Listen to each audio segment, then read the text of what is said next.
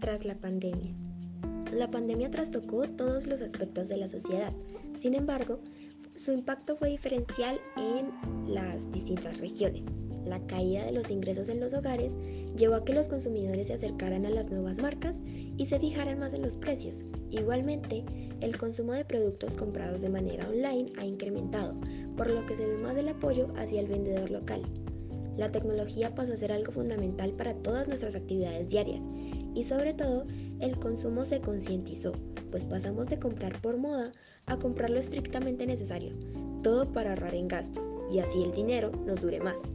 También la pandemia estuvo acompañada de un proceso de autoconocimiento. Por ende, las personas empezaron a invertir más en sí mismos, yendo a terapia o pagando actividades que los desconectaran un rato de todo el desastre que estaba ocurriendo a nivel global. Ciertamente, todo cambio tras este suceso histórico no es tan malo y lo podemos observar con lo anterior.